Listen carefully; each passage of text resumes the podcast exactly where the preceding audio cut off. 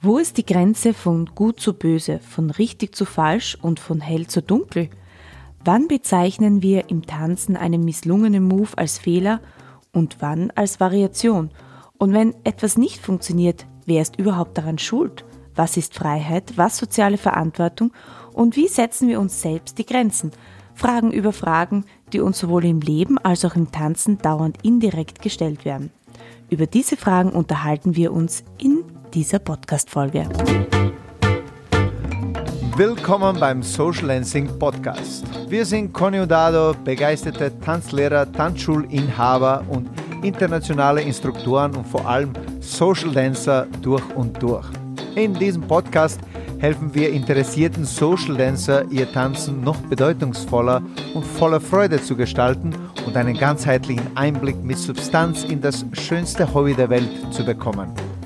Unser Motto lautet Lebensfreude mit Tiefgang und davon möchten wir dir hier ein Stückchen weitergeben. Ach ja, übers Tanzen unterhalten wir uns auch. Hallo und herzlich willkommen bei unserer 19. Folge des Social Dancing Podcast. Es ist wirklich spannend und gleichzeitig traurig, welche Gräben die momentane Aufgaben der Gesellschaft aufreißen.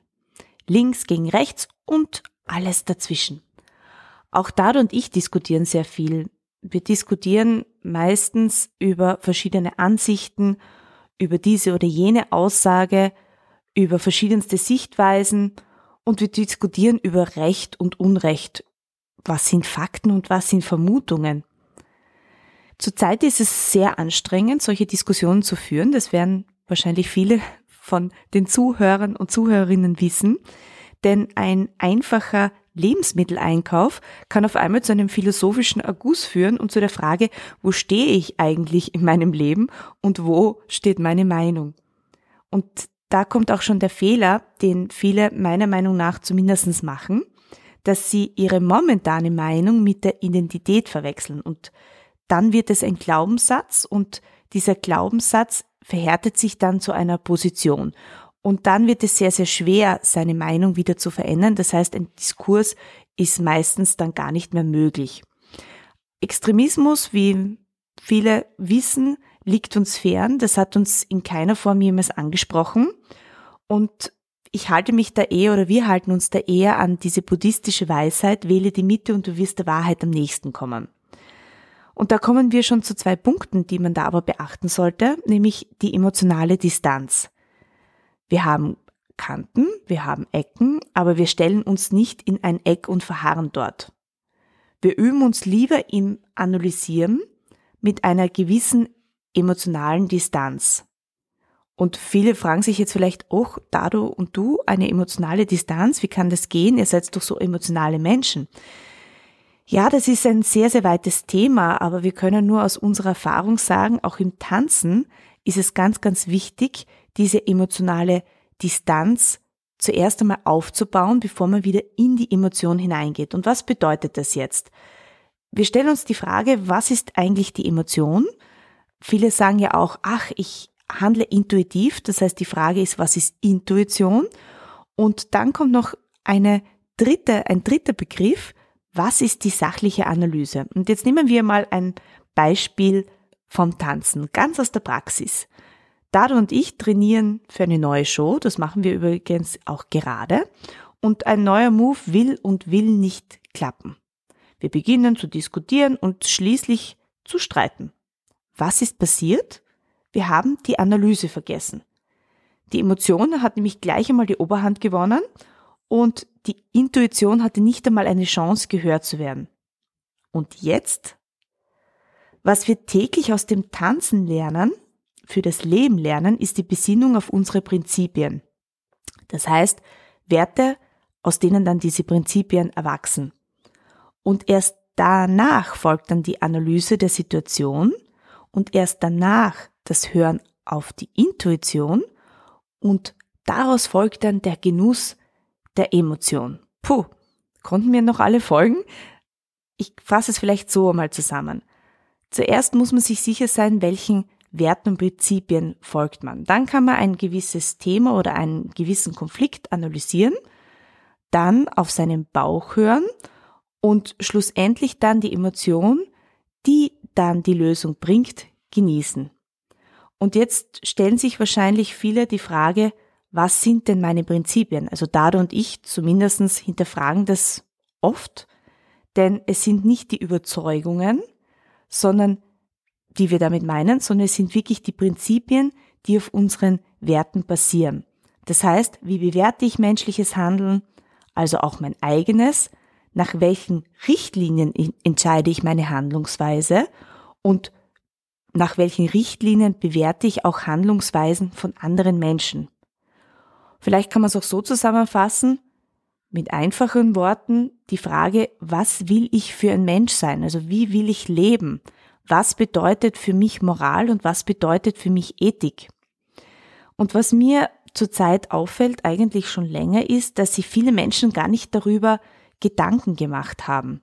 Oder es zumindest irgendwann einmal gemacht haben, aber dann immer wieder vergessen. Sie beurteilen oder bewerten einfach Situationen, je nachdem, ob diese Handlung nun zu einem individuellen Nutzen führt oder nicht.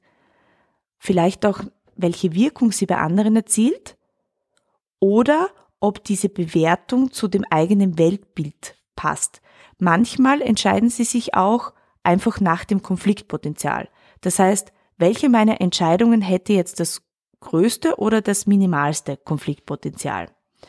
Und das wiederum führt dann oft zu chaotischen extremen und emotionalen Diskussionen, die dann einfach gar nicht mehr sachlich argumentiert werden können, weil sie mehr einem Glauben entsprechen und nicht eben dieser sachlichen, auf Werten basierten Analyse.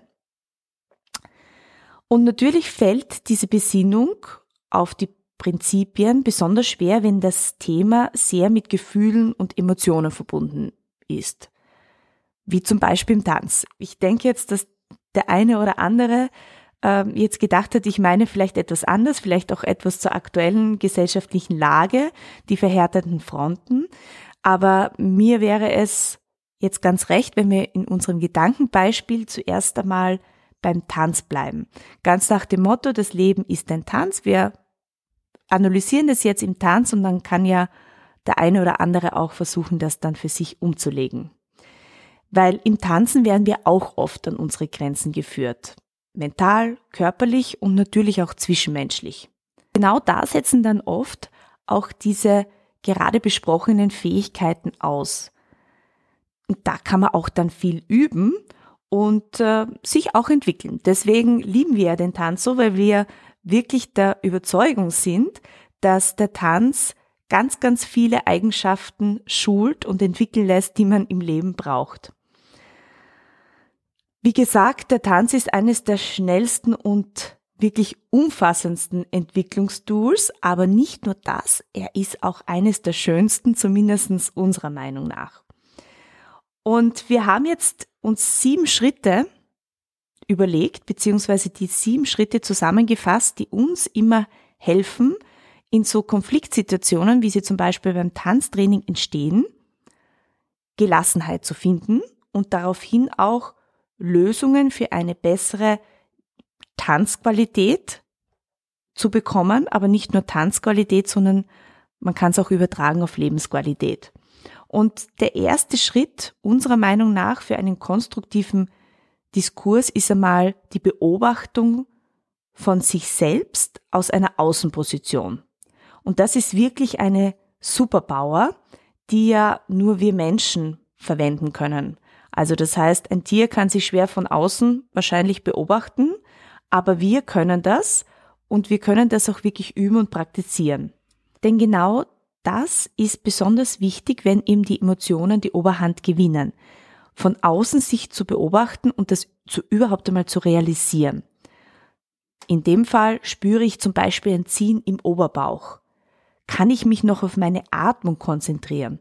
Oder fühle ich mich verletzt, finde ich etwas besonders unfair oder besonders ungerecht und warum. Und das sind so Zeichen, auch körperliche Zeichen, die sehr wohl darauf hinweisen, dass ich schon sehr emotional verstrickt bin in dieser Situation und vielleicht gar nicht mehr klar denken kann. Step 2 ist die Empfehlung, einen Raum zu schaffen, genau in diesem Moment. Das heißt, nicht auf diese Emotion zu reagieren, sie nicht zu bewerten, sondern tief Luft zu holen und mal dreimal tief ein- und auszuatmen und sich auf den Atem zu konzentrieren. Step 3 gibt dir dann diese tolle Möglichkeit, von der ich schon in den letzten Folgen mal gesprochen habe, nämlich diesen Raum auszufüllen und diese Situation noch einmal neu zu bewerten. Das bedeutet, äh, wie Stephen R. Covey ja dann kurz zusammengefasst hat, zwischen Reiz und Reaktion liegt ein Raum, in dem du dich entscheiden kannst, welcher Mensch du sein willst. Und dieser Raum bietet ihm die Möglichkeit, noch einmal die Situation sich anzuschauen und dann auch vielleicht sich an die Prinzipien zu erinnern, denen man sonst im Leben folgt. Step 4 ist dann eine Konzentration auf seinen Herzschlag, denn diese Schwingung hält dich wie der Atem am Leben. Und by the way, wenn man Kinder beobachtet, wie jetzt zum Beispiel unseren lieben Finn, der ist einfach wahnsinnig berührt, wenn er unseren Herzschlag spüren kann. Also der beruhigt sich dann sehr, er fragt dann oft auch nach, er kuschelt sich hin, weil der Herzschlag ist ja schon da, wenn man so ein kleines Zellhäufchen erst ist. Und damit ist es auch das erste Zeichen für Leben. Aber wir Erwachsene vergessen das oft und diese Schwingung ist es aber auch, die uns ein guter Wegweiser sein kann. Auch wenn dieser Schritt jetzt etwas abstrakt wird, aber diese Schwingung wahrzunehmen, seinen eigenen Herzrhythmus wahrzunehmen, hat eine ganz, ganz große Chance, Situationen anders zu sehen oder vielleicht auch den einen oder anderen Weg einzuschlagen. Step 5 ist dann die Zusammenfassung von den ersten vier Schritten, nämlich sich wirklich noch einmal auf die Prinzipien zu konzentrieren. Aber jetzt kommt noch etwas dazu. Ich nehme jetzt auch noch meine fachlichen Kompetenzen oder vielleicht auch Inkompetenzen zu den aufgeworfenen Themen oder auch zu dieser Situation oder zu diesem Konflikt jetzt heran, den ich jetzt zu lösen versuche. Also im Tanzen wäre das zum Beispiel, ähm, habe ich genug Wissen, äh, um die Prinzipien dieses Tanzstils jetzt wirklich bewerten zu können, ähm, welche Grundannahmen sollen erfüllt werden, um einen fundierten Tanzdialog führen zu können, ähm, habe ich genug Wissen, das jetzt wirklich schon bewerten zu können, wer jetzt richtig und wer jetzt falsch ist. Und damit wird dann die Grenze zwischen Fachwissen, Intuition und Emotion schon sehr sichtbar. Und man kann sich dann auch bewusst für den einen Weg entscheiden, den man dann wählt. Step 6 stell dir dann weiter die Frage, ob du jetzt auch genug darüber weißt, um eine fundierte Fachmeinung abzugeben oder ob es besser ist, dein Gefühl auszudrücken, das sich in dieser Situation beschäftigt, belastet oder vielleicht hochkommt. Also in dem Fall jetzt nochmal zum Tanztraining zurück. Kann ich jetzt schon bewerten, wer jetzt richtig oder falsch ist oder ist es besser zu sagen, ich fühle, dass diese Drehung jetzt nicht schnell genug ist oder ich fühle, dass ich nicht genug ähm, Führung bekomme oder ich habe das Gefühl, dass ähm, ich nicht genug Aufmerksamkeit in diesem Bad bekomme oder ich habe das Gefühl, dass die Musik mir etwas anderes sagt. Und es ist dann in den meisten Fällen auch konstruktiver zuzuhören, beziehungsweise dann auch in diesem Step Fragen zu stellen, anstelle sofort seine Meinung zu äußern. Vor allem dann, wenn die eigene Meinung noch nicht gereift ist. Das heißt, man kann vielleicht noch einmal zusammenfassen.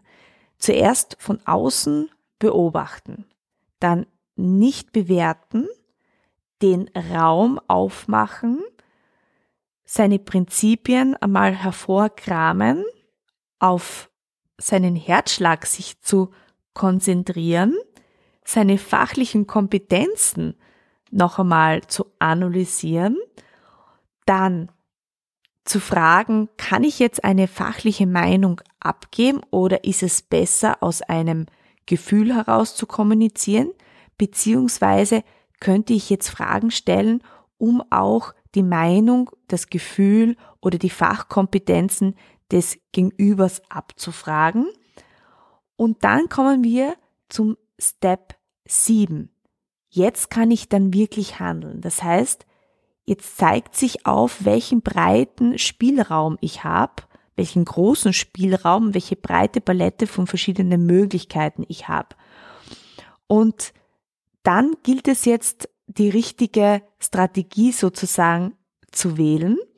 Und das könnte dann auch eine alternative Lösung sein.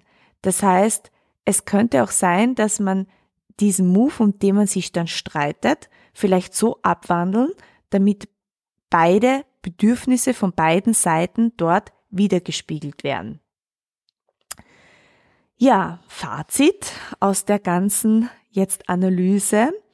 Wenn wir es schaffen, auch beim Tanztraining diesen sieben Schritten zu folgen, dann können wir wirklich eine angenehme Diskussion und einen schwungvollen und produktiven Austausch fördern.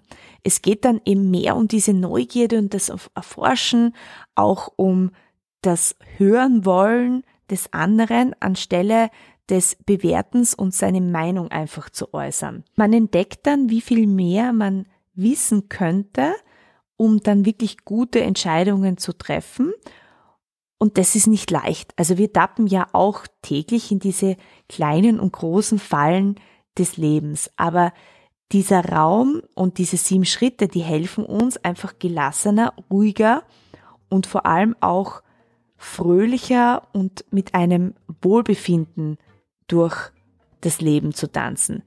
Denn dieser Raum zeigt auch oft manchmal Grenzen zum Beispiel, dass ich mich auch nicht mit jedem Thema auseinandersetzen muss. Es zeigt auch auf, dass ich manchmal eben dritte Alternativen wählen kann. Es zeigt, dass wir einander zuhören können und meist dann, wenn ich auch die Meinung des anderen wirklich verstehen möchte, kommt dann eine neue Sichtweise rein.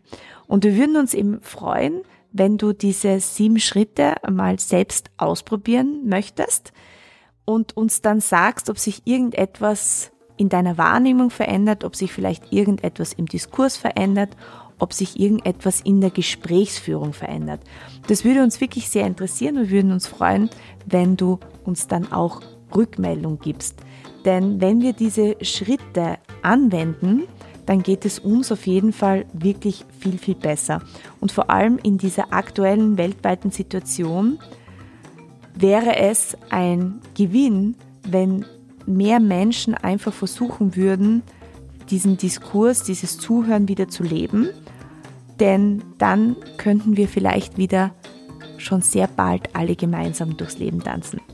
In diesem Sinne danke ich, dass du bis jetzt dabei warst, dass du mit mir diese sieben Schritte durchgangen bist und ich wünsche dir noch einen schönen Tag und viel Spaß beim Ausprobieren.